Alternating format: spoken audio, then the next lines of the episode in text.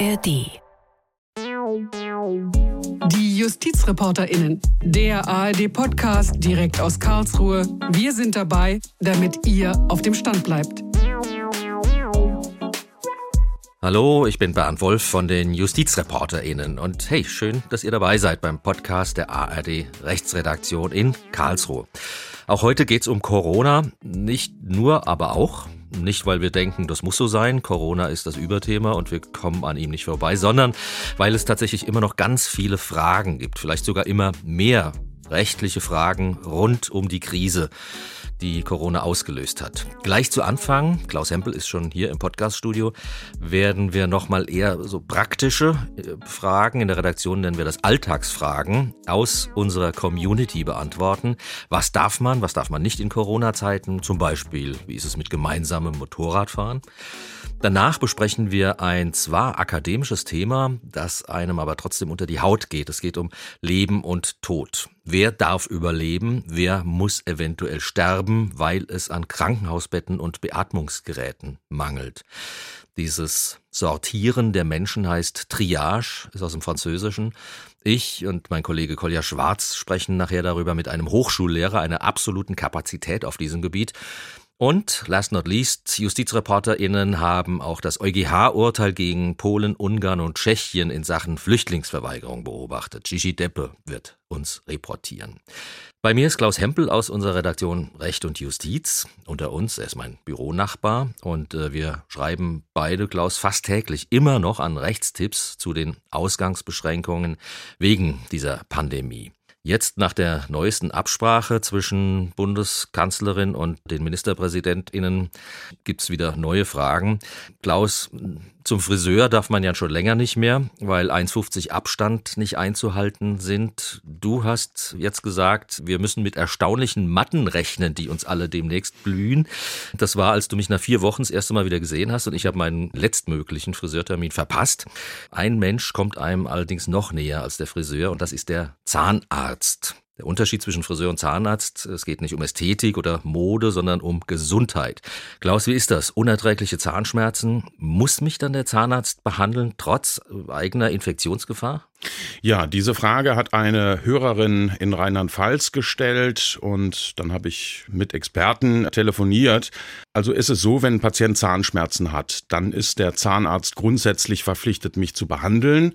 Daran hat sich in Zeiten von Corona grundsätzlich nichts geändert. Wenn er das nicht tut, dann macht er sich unter Umständen sogar strafbar, kann jeder nachlesen in Paragraph 323c Strafgesetzbuch die unterlassene Hilfeleistung. Wichtig, die Behandlung muss dem Zahnarzt zumutbar sein, aber nach Angaben der Bundeszahnärztekammer ist eine Infektionskrankheit als solche in der Regel kein Grund, im Notfall die Behandlung zu verweigern. Das heißt, der Zahnarzt muss behandeln grundsätzlich. Man muss auch bedenken, im Alltagsbetrieb, da gelten ohnehin bestimmte Hygieneregeln und Schutzmaßnahmen, um Infektionen zu vermeiden. Eine andere Frage ist, was ist denn eigentlich, wenn ich infiziert bin? Und das ist ein bisschen schwieriger zu beantworten. Man kann grundsätzlich sagen, Zahnarzt muss auch einen Infizierten behandeln. Und auch hier gilt aber, das muss zumutbar sein für den Zahnarzt und das Personal, weil da ist natürlich das Infektionsrisiko ungleich höher, beziehungsweise es liegt in einer ganz anderen Dimension vor. Und dann muss man eben sich den Einzelfall genau anschauen. Wie ist denn die Praxis mit Schutzausrüstung ausgestattet? Man muss ja eben auch das Personal und den Zahnarzt Zahnarzt schützen? Wie stark sind die Schmerzen des infizierten Patienten? Äh, kann man ihn unter Umständen auf eine Notfallpraxis verweisen oder auf eine zahnärztliche Klinik. Auch das ist ja denkbar. Das heißt also, wenn wir hier irgendwo in der Nähe eine Notfallpraxis hat, die gut ausgestattet ist oder eine Klinik, dann kann der Zahnarzt sagen, bitte lass dich da behandeln. Aber wie gesagt, das entscheidet der Einzelfall sozusagen. Man muss sich die Umstände genau anschauen. Äh, ganz wichtig an der Stelle, gerade wenn jemand infiziert ist, ruft den Zahnarzt vorher an, besprecht das vernünftig mit ihm und dann sind alle auf der sicheren Seite. Also hört sich dann danach an. Eine professionelle Zahnreinigung hat vielleicht noch ein bisschen Zeit, ähnlich wie eine neue Dauerwelle für Omi. Zum Zahnarzt geht man ja freiwillig eher selten, jedenfalls ich. Ein anderer Fall von unabwendbaren Terminen bringt der Schornsteinfeger mit sich. Gott sei Dank nur alle paar Jahre, aber in regelmäßigen Abständen müssen ja Kamin- und Abgaswerte geprüft werden. Und das ist ja immer so, der kündigt sich an, meistens mit einem Kärtchen oder so. Muss ich ihn denn reinlassen, wenn er bei mir klingelt? Ja, auch das ist eine höhere Anfrage aus Rheinland-Pfalz. Man muss dazu sagen, es gibt für die Schornsteinfeger Aufsichtsbehörden in den Bundesländern und deshalb muss man da wieder aufpassen, wie die Aufsichtsbehörden mit dieser äh, Materie umgehen. Ich habe das mal recherchiert für Rheinland-Pfalz und Baden-Württemberg. Es ist grundsätzlich so, man kann nicht einfach sagen, ich habe Angst vor Corona, ich lasse den Schornsteinfeger nicht rein, weil da gibt es bestimmte Rechtsvorschriften, die eingehalten werden müssen. Die Heizungsanlagen müssen regelmäßig kontrolliert werden. Wenn man das nicht machen würde, wäre das gefährlich mit Blick auf Brandschutz und so weiter. Aber man hat reagiert auf die Corona-Krise. Das heißt, die Schornsteinfeger wurden von den Aufsichtsbehörden angewiesen, schon auf die Sorgen ihrer Kunden einzugehen. Das heißt, wenn sich Termine verschieben lassen, dann sollten Termine auch hier verschoben werden. Ausnahme, wenn es nicht mehr vertretbar wäre, den Termin zu verschieben. Das heißt, auch hier muss man das im Einzelfall prüfen. Der Schornsteinfeger muss prüfen, ist eine Verschiebung vertretbar oder nicht. Wenn die Gefahr viel zu groß wäre, dass ein Brand ausbricht, mhm. dass irgendwas passiert, dann muss er die Heizungsanlage warten und dann muss man ihn auch reinlassen. Dann kann man nicht sagen, ich will das nicht haben. Wichtig in dem Fall für alle Schornsteinfeger natürlich auch die Hygienevorschriften beachten und Abstand halten zu dem Haus- oder Wohnungseigentümer. Kommen wir mal ein bisschen zu was Leichterem. Die Bikersaison hat begonnen und wir wissen ja, Motorradfahrer fahren nicht so gern alleine, weder auf ihrem eigenen Moped noch in, äh, allein auf überhaupt einem Motorrad, sondern die schließen sich gerne zu Klicken zusammen und fahren dann etwa die Schwarzwald-Hochstraße hoch oder sowas. Dürfen die Motorradfahrer das jetzt eigentlich noch machen? Ein Thema, was mich brennend interessiert, erstens, weil ich seit über 35 Jahren selbst Motorrad fahre und zweitens, direkt an der Schwarzwald-Hochstraße wohne in Baden-Baden-Gerolzau. Und da sehe ich sie auch jetzt noch am Wochenende in Kolonnen an mir, an meinem Haus vorbeifahren. Ist bestimmt auch äh, so von der Lärmemission her sehr angenehm, ne? Ja, aber in der Tat die Frage, was gilt jetzt in Zeiten von Corona? Und da muss man sagen, Privatmotorradfahren ist in den meisten Bundesländern nach wie vor erlaubt. Auch in Baden-Württemberg und Rheinland-Pfalz. Wichtig, in Bayern, Sachsen und Saarland ist privates Motorradfahren, also just for fun, verboten. Zum Arzt geht noch, zum Einkaufen geht noch, aber zur einfach Arbeit. zur Arbeit, aber einfach so privat, just for fun rumfahren geht in Bayern, Sachsen, Saarland nicht mehr. So. Wie ist das jetzt in den anderen Bundesländern? Ich darf grundsätzlich auch zu mehreren fahren. Aber ich habe ein Problem, wenn ich absteige. Befinde ich mich im öffentlichen Raum und darf mich eigentlich nicht mit vielen Personen gleichzeitig eng zusammenstehend aufhalten. Ja, das gilt für die Tankstelle, für den Rastplatz, Parkplatz und so weiter. Das heißt, Ansammlungen von mehr als zwei Personen sind verboten. Und deshalb, ich muss da ganz streng drauf achten als Motorradfahrer, dass ich das Abstandsgebot einhalte. Mindestens 1,5 Meter Abstand halten, sonst drohen Bußgelder. Am besten zwei oder drei Meter, würde ich sagen.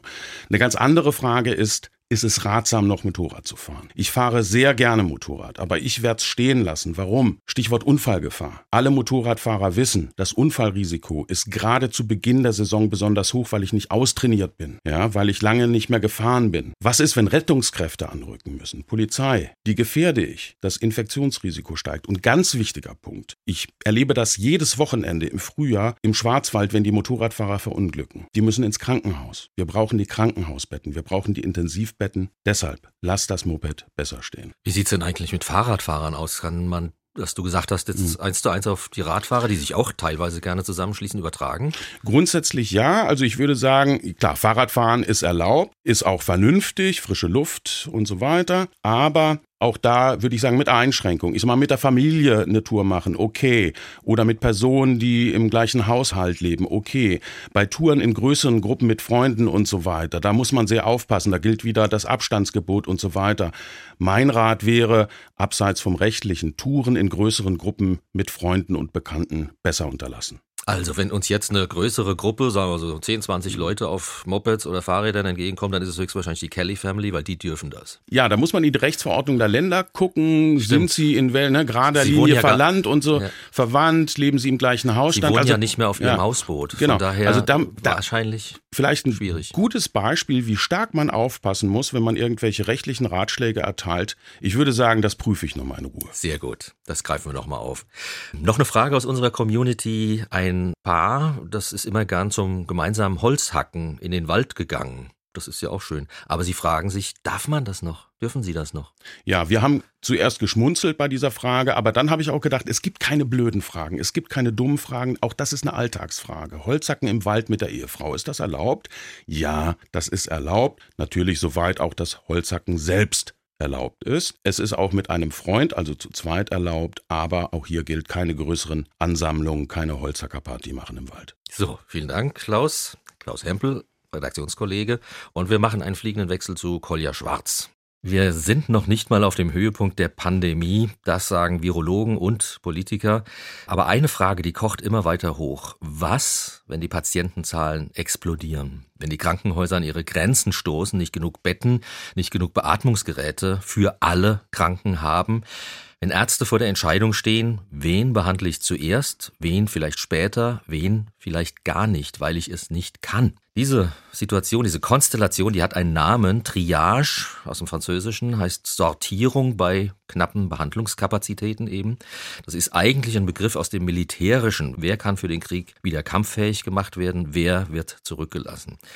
Mein Kollege aus der Redaktion Recht und Justiz, Kolja Schwarz, der ist jetzt bei mir. Hallo Bernd, grüß dich. Kolja, warum ist Triage auf einmal so ein Thema oder wird es gerade?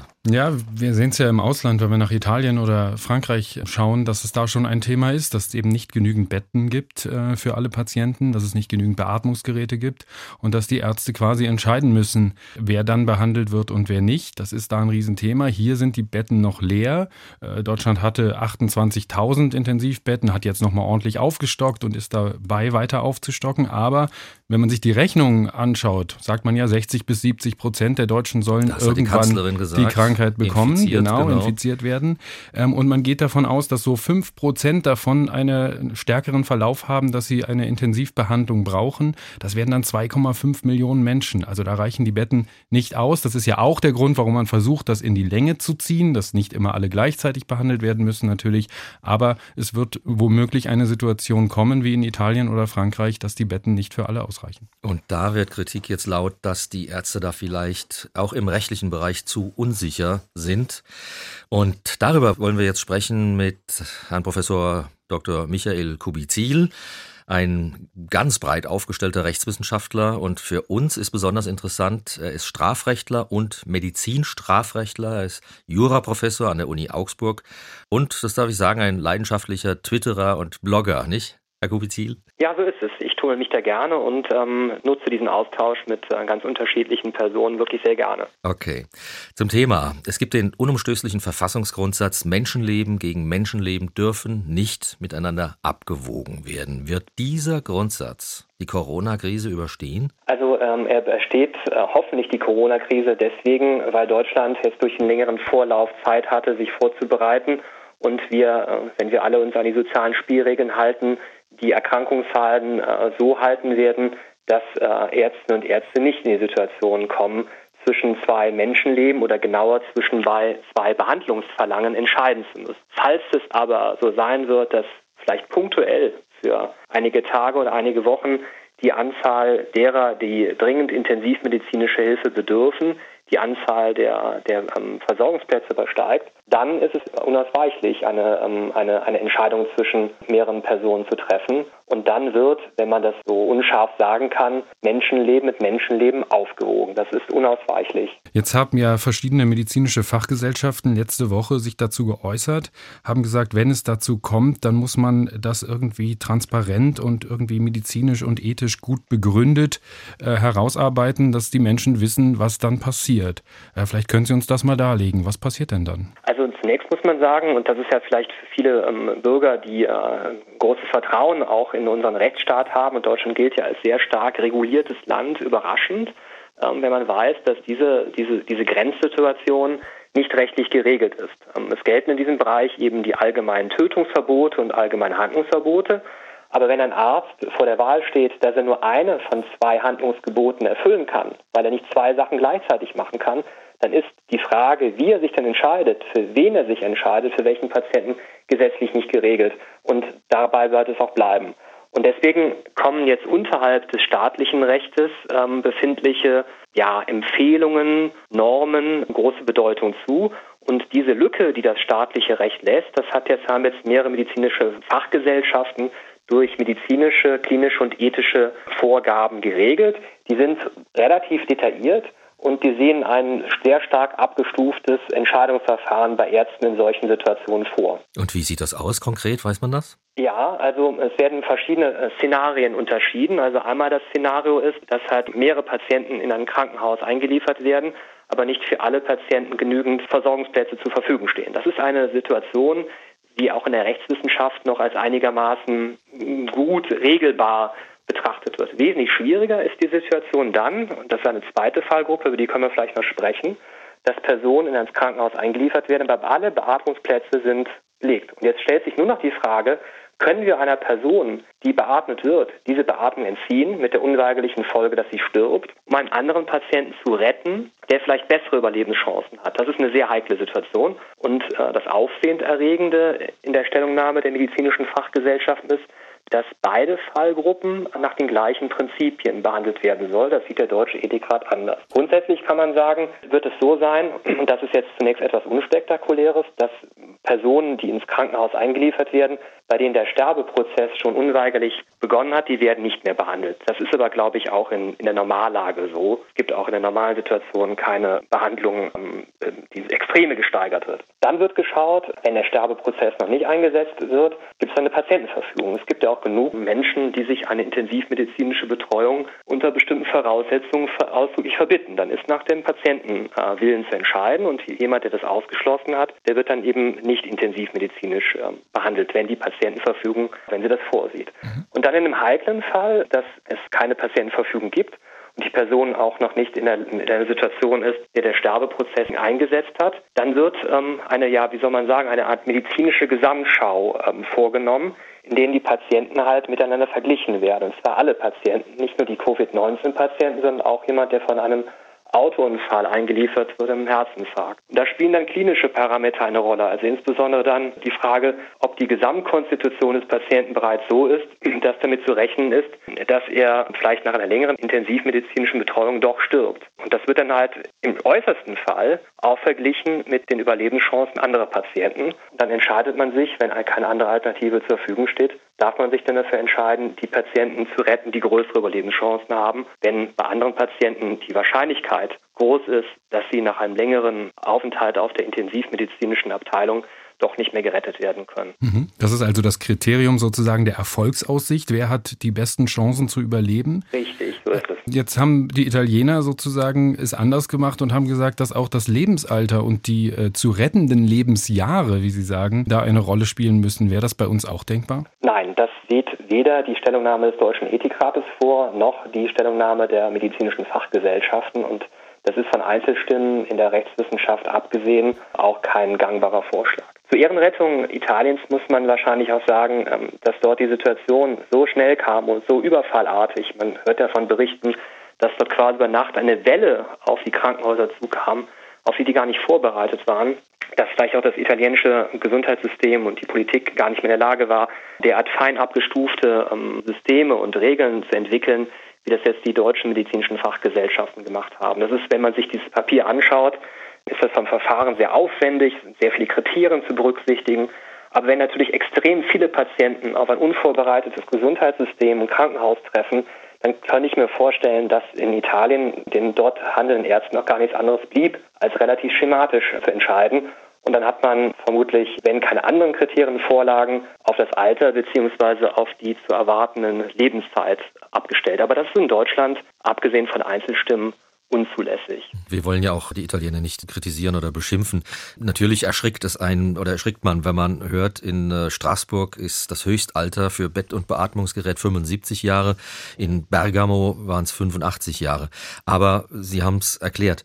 Gibt es denn in dem Falle, dass von zwei Patienten beide Überlebenschancen haben, irgendeine Priorisierung? Also welche Auswahlkriterien dürfen denn angesetzt werden? Wie ich schon gesagt habe, ist dieses Papier der medizinischen Fachgesellschaften ist relativ stark detailliert. Dort werden auch medizinische Scores verteilt, ähm, abhängig von der Gesamtkonstitution. Es sollen auch Laborwerte einbezogen werden. Und dann ist halt eine, ähm, eine Einzelfallentscheidung zu, ähm, zu treffen nach den klinischen Gesamtaussichten einer Person und demjenigen dann äh, den Vorrang zu geben, der die besseren Überlebenschancen hat. Was die besseren Überlebenschancen sind, das wird dann nicht weiter spezifiziert. Das müssen dann, muss dann quasi im medizinischen Verfahren bestimmt werden. Und auch da sind die deutschen Vorgaben relativ genau. Es gibt auch Kollegen von mir, die am persönlichen Austausch sagen, die sind äh, unrealistisch genau. Ähm, als wird zum Beispiel verlangt, dass zwei oder sogar drei Intensivmediziner entscheiden unter Hinzuziehung von zwei, drei Pflegern und idealerweise noch einer weiteren Person, ist halt die Frage, ob in solchen Triage-Situationen, wo ein Gesundheitssystem kollabiert, ähm, die Möglichkeit besteht, ähm, dieses Verfahren, was recht aufwendig ist, einzuhalten. Aber hoffe mal, dass es geht. Es wird also quasi im Diskurs zwischen den beteiligten Medizinern entschieden, wer die besten Überlebenschancen hat und wem dann der Vorrang gebührt. Und anders geht es auch nicht. Das ist etwas, was kein Jurist und auch kein Politiker regeln kann. Das sind dann wirklich klinische Entscheidungsparameter. Mhm. Sie sagen es aber, das einzige Kriterium ist die klinische Erfolgsaussicht, auch wenn das detailliert geguckt wird, wer hat da die besseren Überlebenschancen. Aber ist das am Ende wirklich realistisch, wenn die Krankenhäuser überfüllt sind? Kann man dann das erstens noch so genau überprüfen? Sie haben es selber gesagt, dass dann da auch mehrere Ärzte zusammenstehen und beraten. Und zum anderen gibt es nicht auch die Situation, wo viele einfach ähnliche Überlebenschancen haben oder man das so genau gar nicht sagen kann und entscheidet, entscheidet dann am Ende nicht doch vielleicht das Alter oder andere Gesichtspunkte? Also es taucht als weiterer Aspekt, sozusagen als Bullet Point bei der Entscheidungsfindung auch ähm, auf, ähm, das Stichwort unter Berücksichtigung der zur Verfügung stehenden Kapazitäten. Das kann man so deuten, dass dann auch überlegt wird, wenn mehrere Personen ungefähr gleiche Überlebenschancen haben, dass man dann versucht zu ähm, prognostizieren, bei wem die Gesundung dann schneller oder länger dauert. Denn es geht ja nicht nur um ähm, die Entscheidung äh, zwischen zwei Personen, sondern die Entscheidung zwischen noch einer größeren Anzahl von Personen. Da spielt dann auch die Frage eine Rolle, wie lange dann eine einzelne Person auf der Intensivstation wahrscheinlich liegen wird. Ich gebe aber zu, dass es Situationen geben kann, ich sprach davon, wenn es halt überfallartig kommt, dass dann vielleicht in dieser, in dieser Situation entschieden wird wie in Italien und dann unter der Hand jedenfalls auch das, das Alter eine Rolle spielt. Also insbesondere dann, wenn die Labore und die, äh, die Kliniken gar nicht mehr in der Lage sind, die Überlebenschancen medizinisch und klinisch valid zu ermitteln, dann könnte es natürlich sein, dass man bei einer 95-Jährigen eher davon ausgeht, dass die Überlebenschancen schlechter sind als bei einem Covid-19-Patienten von vielleicht 42 oder 54. Ja, aber es gibt ja noch andere, ähm, sagen wir mal, Messgrößen dabei. Ein kerngesunder 70-Jähriger hat vielleicht größere Chancen, Covid-19 zu überleben, als ein drogenabhängiger 30-Jähriger. Ähm, Absolut. Das ist natürlich, ist auch davon die Rede, dass es patientenzentriert ähm, berücksichtigt werden soll. Das muss natürlich alles auch ähm, in Rechnung gestellt werden. Das steht ja dann auch in den Patientenkarten drin, ne? ja. die Gesamtanamnese die nachher vielleicht auf dem Richtertisch als Beweise liegen. So und dann steht der, der Arzt vor Gericht, ihm droht ähm, Gefängnis. Ähm, findet das Ganze nicht zu sehr auf dem Rücken der Ärzte statt? Umgekehrt gefragt, brauchen wir ein Triagegesetz? Ich sehe das genauso. Ähm, ich war, wenn ich das in dieser Deutlichkeit sagen darf, auch ähm, sehr enttäuscht ähm, von der Stellungnahme des Deutschen Ethikrates. Denn da ist es tatsächlich so, dass der Deutsche Ethikrat allerdings natürlich mit einer Argumentation, nicht äh, freihand, den Ärzten die Primärverantwortung, wie es dann auch heißt, zuschreibt. Der Staat dürfe das nicht regeln, sagt der Deutsche Ethikrat, weshalb dürfe also gar kein äh, entsprechendes Gesetz geben, sondern das müssten die Ärzte quasi untereinander und damit auch mit sich und mit ihrem Gewissen ausmachen, auch mit der Folge, dass sie sich gegebenenfalls ähm, vor einem Gericht verantworten müssen oder jedenfalls mit einem Verfahren überzogen werden. Und so unrealistisch ist das ja nicht. Wenn ich mir vorstellen würde, wenn es hieße, man habe einfach die Beatmung bei meiner Mutter deswegen unterbrochen, weil sie 75 ist. Also das sind schon erhebliche Risiken, ähm, die da auf Ärzte zukommen.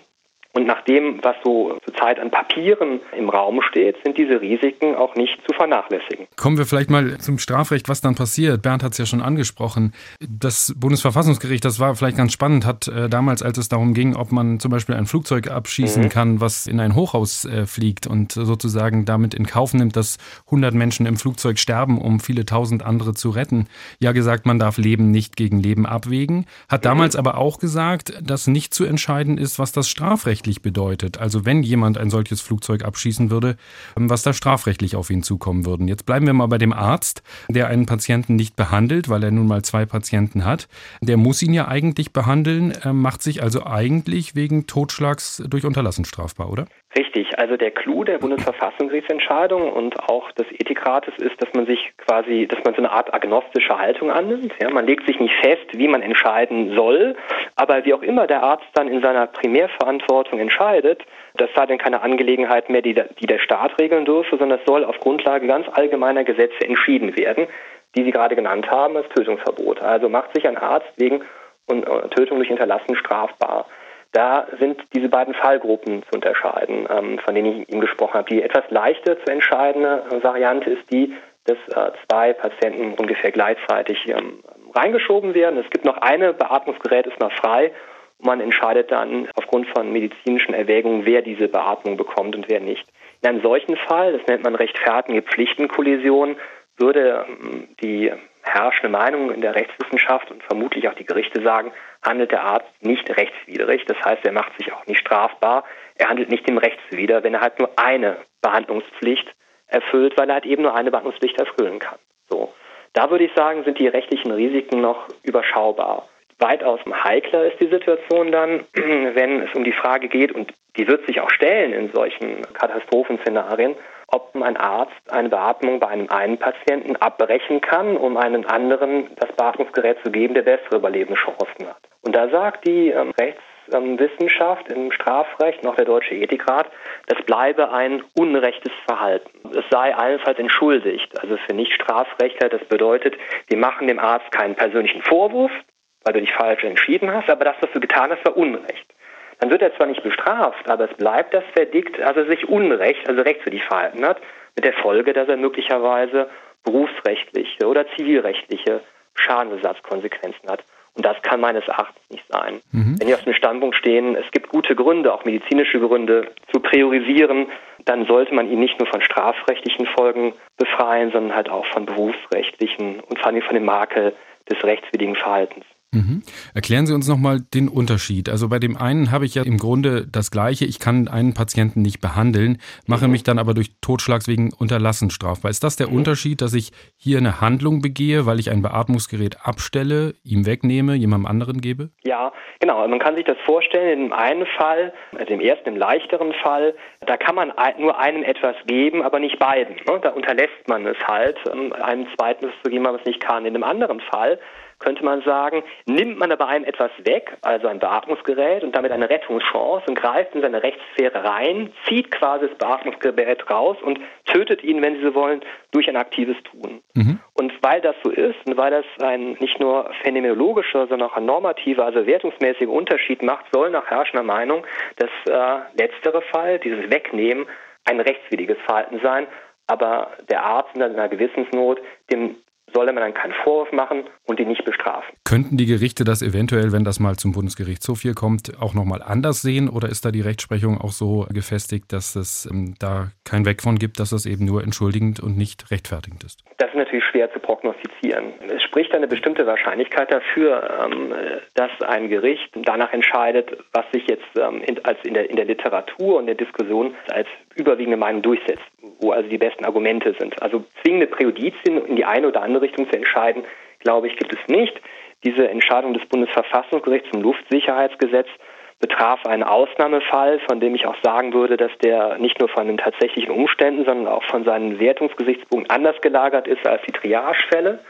Also es kommt darauf an. Also ähm, wenn das nicht klargestellt wird und wenn es bei dieser herrschenden Meinung bleibt, der Arzt handelt rechtswidrig, aber wir bestrafen ihn nicht, dann sind die Rechtsrisiken groß. Aber es mehren sich, glaube ich, auch in der Rechtswissenschaft Stimmen, die das so sehen wie ich, die sagen, wir dürfen den Ärzten äh, nicht das Verdikt anhängen, ihr habt euch unrecht verhalten, wenn ihr auf Grundlage von plausiblen medizinischen Gründen entschieden habt, der soll gerettet werden und der andere nicht, weil die Rettungsaussichten bei dem anderen wesentlich geringer sind als bei dem, als bei dem ersten. Selbst wenn man sagt, der Arzt macht sich da nicht strafbar, bei dem einen Fall, weil er gerechtfertigt gehandelt hat, in dem anderen Fall, weil er schuldlos gehandelt hat, ist das nicht auch gerade der Ruf nach einer Regelung, weil man sagt, das ist ja auch eine gewisse Willkür. Ich als Angehöriger zum Beispiel oder als Patient weiß dann eben nicht, warum der sich jetzt gegen mich entschieden hat? So sehe ich das auch. Also das Argument des Bundes des Deutschen Ethikrates, das verstehe ich nicht. Oder ich verstehe es schon, aber ich kann es nicht nachvollziehen. Das Argument lautet, der Staat dürfe das nicht regeln, weil der Staat auf normativen Grundlagen, das heißt auf Prinzipien basiert. Und dieses Prinzip sehe halt vor, dass es keine Regeln geben dürfe, bei denen das die Menschenwürde oder das Leben unterschiedlich beurteilt wird in ihrer Wertigkeit. Das ist natürlich schön und gut und richtig und so soll es auch sein, aber wie wir in diesen Situationen sehen und auch in anderen Situationen geht es halt eben nicht. Und ich würde doch sagen, wie Sie das gerade auch gesagt haben, gerade solche heiklen Situationen muss das Recht doch regeln, gerade wenn solche Höchstwerte wie die Menschenwürde und das Leben auf dem Spiel stehen, nicht nur zum Schutz der Ärzte und um ihnen Rechtssicherheit zu geben, auch ein gewisses Maß an Solidarität. Die kämpfen in Krankenhäusern ja auch für uns alle, ja. Dann müssen wir denen auch normative Vorgaben machen, sondern auch für die, für die Angehörigen, dann später fragen, wie habt ihr denn entschieden und was sind denn die Grundlagen eurer Entscheidung? Und wenn die dann hören, ja, das sind Mediz rein medizinische Best Practices, der Staat hat das nicht geregelt, dann halt, das, das halte ich nicht für überzeugend. Und ich glaube auch, dass diese Entscheidung zum Luftsicherheitsgesetz ein solches Gesetz nicht im Wege steht. Ich halte es allerdings für nicht wahrscheinlich, dass die Politik ein derart heikles bioethisches Thema in einer solchen Situation wie der gegenwärtigen anfasst, sondern die werden darauf vertrauen, dass die Rechtspraxis das schon irgendwie ohne die Politik und den Gesetzgeber irgendwie regelt. Zumindest in der gegenwärtigen Corona-Krise ist es ja nun auch, muss man sehen, äh, einfach zu spät, um jetzt noch ein, mit einem Gesetz auf den Markt zu kommen, Herr Professor ja. Kubizil. Letzte Frage. Ähm, ich habe sie extra an Schluss gestellt, weil ich gar nicht weiß, wie ernst ich die selbst nehmen soll. Ich habe gelesen, es gibt Vorschläge, wenn der Arzt nicht weiß, wem er nun helfen muss, dass er dann vielleicht auslosen könnte. Oder es gibt auch den Vorschlag, äh, einen Algorithmus in einem Computer zu entwickeln mit künstlicher Intelligenz, der dem Arzt dann selbst die Entscheidung abnimmt. Wenn ich die Diffusität und die Schwierigkeit und auch, Sie sagten es, diese, es geht um Leben und Tod, diesen Hintergrund sehe, wären das nicht Lösungen, also eine Lotterie oder Algorithmus, die wenigstens ex post irgendwie transparent wären? Also ich finde, in dieser theoretischen, ethischen Debatte kenne ich diese Modelle, die dort vertreten werden.